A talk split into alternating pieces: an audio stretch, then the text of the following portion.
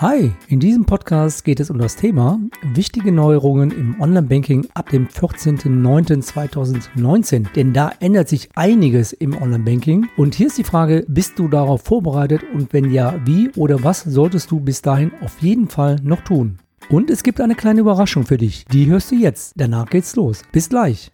Herzlich willkommen zu Wenn's um deine Mäuse geht, der Finanzpodcast mit Alexander Katz. Wertvolles Insiderwissen und umsetzbare Tipps unabhängig und auf den Punkt gebracht. Mach mehr aus deinem Geld, nach deinen Wünschen. Schön, dass du am Start bist und los geht's. Ihr habt es jetzt das erste Mal gehört. Mein neues Intro und auch mein neues Outro, was am Schluss jedes Podcasts kommen wird, ist neu besprochen worden von der charmanten Julia Küppers. Julia ist erfahrene Radiomoderatorin, Redakteurin und Videojournalistin. An dieser Stelle möchte ich mich ganz herzlich bei Julia bedanken, dass sie für mich das neue Intro und das neue Outro besprochen hat und ihr werdet es jetzt in jeder Podcast-Episode hören. Weitere Informationen zu Julia Küppers findet ihr in den Show Notes und in meinem Blog. Jetzt steigen wir direkt in das Thema der heutigen Podcast-Episode ein. Warum spreche ich heute über das Thema Online-Banking? Ich bin vor circa zehn Tagen von meiner Hausbank darüber informiert worden, dass sich im Online-Banking ab 14.09.2019 einiges ändern wird, um den Sicherheitsstandard zu verbessern und zu erhöhen. Wie schreibt der Finanztest in seiner Ausgabe von August 2019? Zitat, sehr sicher, aber unbequem. Und da ich die Informationen meiner Hausbank nicht in allen Bereichen nachvollziehen und verstehen konnte, habe ich ein wenig recherchiert und mit dem heutigen Podcast gebe ich dir eine Zusammenfassung, welche Verfahren du für dein Online-Banking nutzen kannst und wie der Sicherheitsstandard zu beurteilen ist.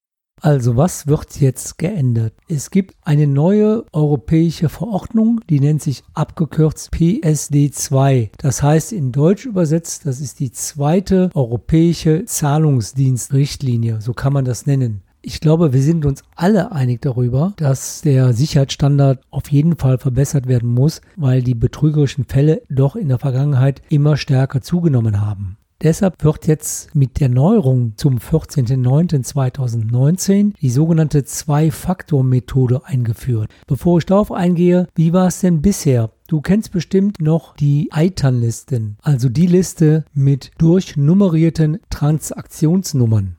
Dieses Verfahren war eigentlich immer ganz einfach und bequem, aber es entspricht halt heute nicht mehr den Sicherheitsanforderungen der EU. Künftig soll es nämlich nur noch das sogenannte dynamische Verfahren geben das übrigens auch schon einige Banken länger anwenden. Und zwar bei dem dynamischen Verfahren ist es so, du gibst eine Überweisung ein, den Betrag, die Kontonummer und dann wird aus dem Vorgang selbst eine TAN ermittelt, die dann auch nur zeitlich begrenzt gültig ist. Wenn du also innerhalb dieser Zeit den Vorgang nicht abschließt, dann wird diese TAN ungültig und dann kann diese TAN nicht mehr verwendet werden.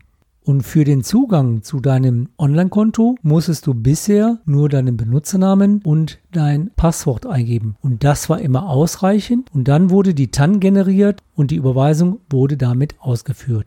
Das ist jetzt nicht mehr möglich. Das Einzige, was du bei einigen Banken noch machen kannst, wenn du nur deinen Benutzernamen und das Passwort eingibst, sind Umsatzanzeigen bis maximal 90 Tage. Aber auch das ist abhängig von der Bank. So, was ist jetzt neu? Neu ist die Zwei-Faktor-Methode.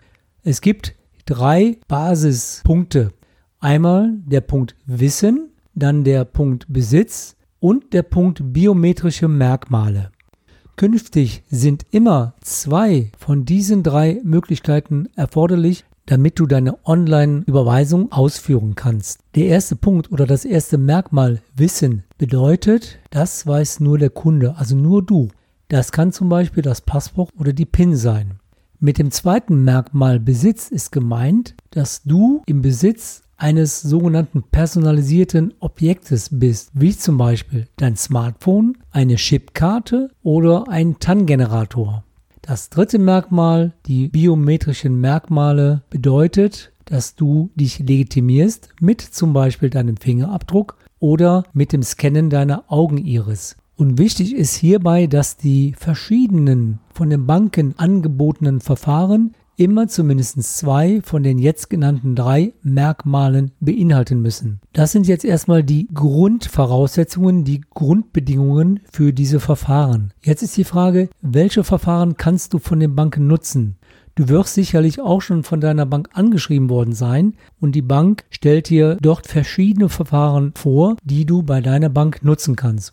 Und deshalb möchte ich jetzt auf diese Verfahren einmal eingehen. Sofern du jetzt noch nicht entschieden hast, welches Verfahren ist für dich das Richtige, gebe ich dir hiermit vielleicht eine kleine Entscheidungshilfe.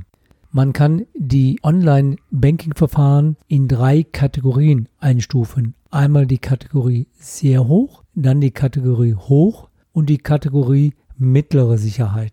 Klar ist natürlich, egal welches Verfahren du anwendest, eine hundertprozentige Sicherheit wird es niemals geben. In der Kategorie sehr hoch gibt es drei Verfahren. Alle mit einem separaten Lesegerät. Das macht in der Regel dann Sinn, wenn du das Online-Banking von deinem PC zu Hause machst. Ich mache es immer von zu Hause am PC, aber zugegebenermaßen bisher nicht mit einem Lesegerät. Also bei dem Lesegerät gibt es die Chip-TAN, das heißt, deine Chipkarte steckst du in dieses Lesegerät, dann wird eine TAN generiert und die gibst du dann bei deinem Überweisungsauftrag am Bildschirm ein. Dann gibt es das Verfahren, das nennt sich Best Design. Das ist ein USB-Stick, der dann in den Computer gesteckt wird und mit diesem USB-Stick wird dann eine TAN generiert. Und dann gibt es noch ein Lesegerät mit der sogenannten Fototan. Wenn du deine Überweisung eingibst, dann erscheint auf dem Bildschirm eine bunte Grafik ähnlich eines QR-Codes. Und das Lesegerät hältst du dann an diese Grafik und damit wird dann eine TAN generiert und diese TAN gibst du in das System ein, damit deine Überweisung damit freigeschaltet wird. Der Nachteil dieser Lesegeräte ist der Kostenfaktor, denn diese Lesegeräte bestellst du in der Regel bei der Bank und die kosten, je nachdem welche Bank es ist, zwischen 10 und 35 Euro einmalig. Auf der anderen Seite hast du damit aber einen hohen Sicherheitsstandard erreicht. Die zweite Sicherheitsstufe hoch, die wird, so würde ich vermuten, am meisten von uns genutzt. Denn wir haben fast alle ein Smartphone und über dieses Smartphone kannst du eine App dann oder auch eine QR-TAN nutzen. Der Unterschied zu dem Lesegerät liegt darin, dass das Lesegerät ja nicht mit dem Internet verbunden ist. Aber das Smartphone ist ja in dem Moment mit dem Internet verbunden und dadurch gibt es natürlich automatisch auch wieder höhere Risiken. Dann gibt es noch die mittlere Sicherheitsstufe. Das ist dann die SMS-TAN. Diese Möglichkeit kann dann noch mit einem alten Handy genutzt werden, also die Handys, die nicht internetfähig sind. Aber man geht davon aus, dass dieses Verfahren, weil es eben ein nicht wirklich sicheres Verfahren ist, auf Dauer von den Banken abgeschafft werden dürfte. Also nochmal kurz zusammengefasst.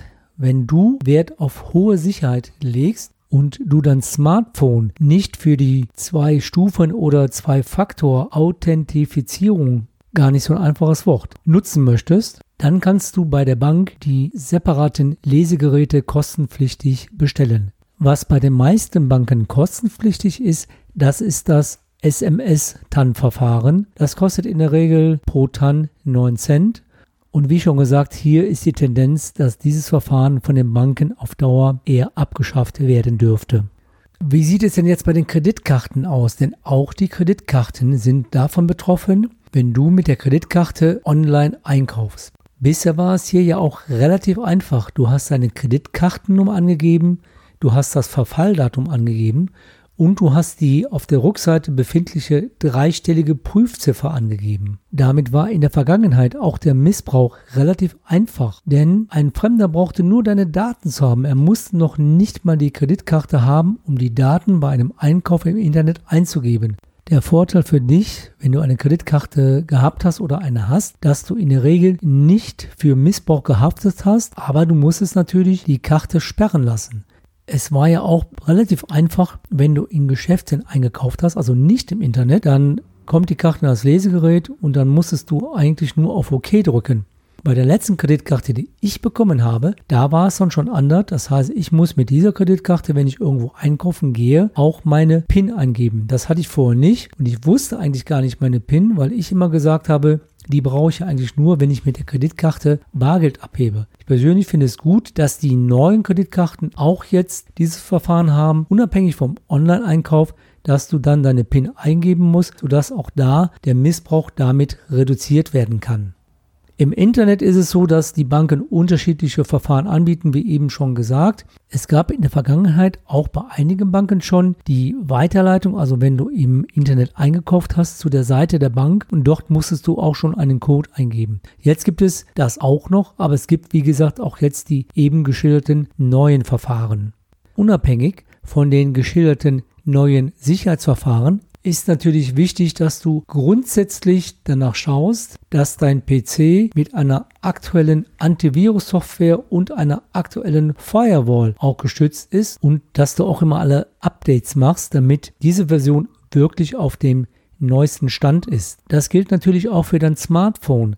Ob du im Play Store oder im Apple Store neue Apps downloadest, eine hundertprozentige Sicherheit ist für dich auch hier nicht gegeben. Wichtig beim Smartphone ist, dass das Betriebssystem immer aktuell sein sollte. Ich würde zum Beispiel nicht empfehlen, über ein relativ altes Smartphone mit einer alten Software, die vielleicht auch gar nicht mehr abgedatet wird, dein Online-Banking abzuwickeln. Und klar ist auch, wenn du beim Online-Banking merkst, da ist irgendwas nicht in Ordnung, da stimmt irgendwas nicht, dann breche lieber ab, bevor du hier weitermachst. Und auch noch ein wichtiger Punkt, wenn du E-Mails bekommst. Ich denke, wir bekommen alle sehr viel E-Mails und immer mehr E-Mails mit Absendern, die wir gar nicht kennen oder mit irgendwelchen PDF-Dateien oder Links, die beigefügt sind, die wir auch nicht kennen. Es ist da eigentlich selbstverständlich, dass man solche E-Mails mit einem unbekannten Absender nicht öffnen sollte, vor allen Dingen nicht die Anhänge, sondern das sollte man direkt in den Junk-Mail-Ordner verschieben und diese direkt auch löschen. Vor allen Dingen, wenn schon mal Anfragen kommen von angeblichen Banken,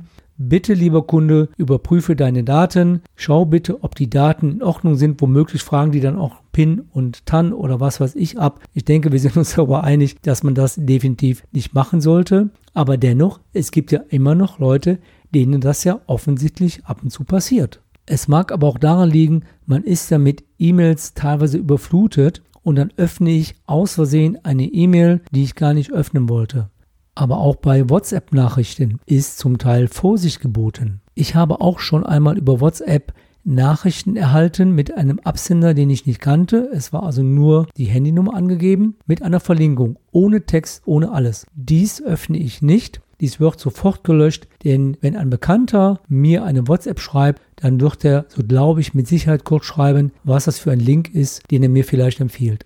Also auch da ist Vorsicht geboten, gerade im Zeitalter der ganzen WhatsApp-Nachrichten, WhatsApp-Gruppen und so weiter. So, und jetzt glaube ich, dass du nach den ganzen Informationen erst einmal tief durchatmen musst. Das kannst du jetzt auch machen, denn jetzt kommen nur noch zwei Hinweise. Ein ganz wichtiger Hinweis, in welcher Form hat die Bank dich bisher angeschrieben? Gibt es AGBs, also allgemeine Geschäftsbedingungen der Banken, die geändert wurden, wo ganz klar definiert ist, in welchen Fällen du zum Beispiel bei grober Fahrlässigkeit haftest? Denn manchmal neigen die Banken ja dazu, bei geänderten Bedingungen die neuen Bedingungen dann so auszulegen, dass du unter Umständen benachteiligt sein könntest. Deshalb schau dir die Bedingung an, schau dir das Anschreiben an, was du von der Bank erhalten hast. Und es gibt auch Banken, wo du eine Online-Sicherheitsgarantie beantragen musst, damit eben diese Sicherheit für dich greift, damit du eben nicht in eine Haftungsfalle reinkommst. Das ist nochmal ein ganz wichtiger Punkt am Schluss.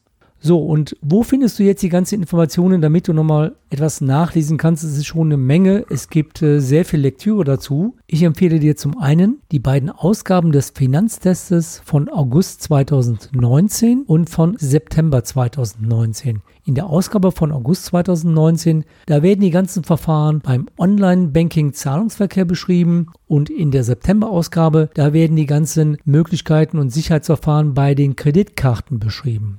Es gibt ja auch bei dem Finanztest die Möglichkeit, diese als Online-Flat zu abonnieren. Der Vorteil daran ist, dass du dann dir einzelne Berichte als PDF downloaden kannst, die dann natürlich nur für dich bestimmt ist. Deshalb darf ich das hier auch nicht weitergeben. Ich kann nur darauf hinweisen, ich werde also die Verlinkung von Finanztest einstellen, dass du das selber auch nutzen kannst, denn das halte ich persönlich für sehr, sehr hilfreich, weil Finanztest natürlich auch alle Finanzthemen behandelt. Da geht es zum Beispiel unter anderem um die Themen Geldanlagen, Wertpapiere, Baufinanzierung, Zinsen, Vermögensübertragung, Erbschaft etc.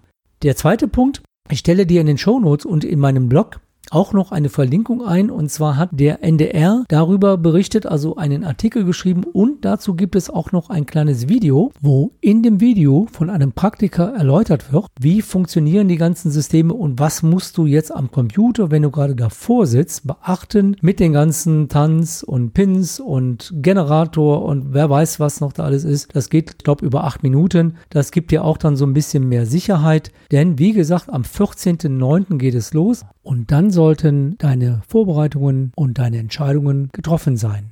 Bevor wir jetzt zum Schluss dieser Podcast-Episode kommen, möchte ich mich an dieser Stelle für zwei weitere 5-Sterne-Bewertungen bedanken. Und zwar hat geschrieben Goldie 1007, super Podcast, sehr informativ und hilfreich. Bei Bankangeboten werde ich künftig kritischer hinschauen. Dann hat geschrieben Invest in Value, jeder sollte sich um seine Mäuse kümmern und dieser Podcast hilft dabei. An dieser Stelle nochmals ganz herzlichen Dank für die schönen Bewertungen. Und wenn euch mein Podcast gefällt, dann freue ich mich natürlich auch über eine 5-Sterne-Bewertung und über einen kleinen Satz, was euch besonders an meinem Podcast gefällt.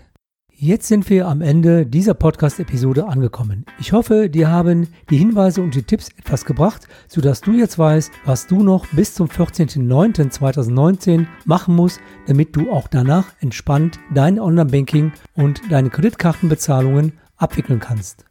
Und unabhängig davon, denk dran, prüfe dein Antivirusprogramm, prüfe deine Firewall, prüfe dein Betriebssystem auf deinem PC und auf deinem Smartphone, ob du auch alle Updates installiert hast. Das soll's für heute gewesen sein. Genieße jetzt noch das neue Outro mit Julia Küppers und ich sag einfach mal bis zum nächsten Mal zu der nächsten Podcast-Episode. Dein Blogger und Podcaster Alexander Katz, wenn's um deine Mäuse geht. Weitere Infos zu dieser Podcast-Episode findest du in deiner Podcast-App oder im Blogbeitrag zum Podcast unter wennsumdeinemäusegeht.de.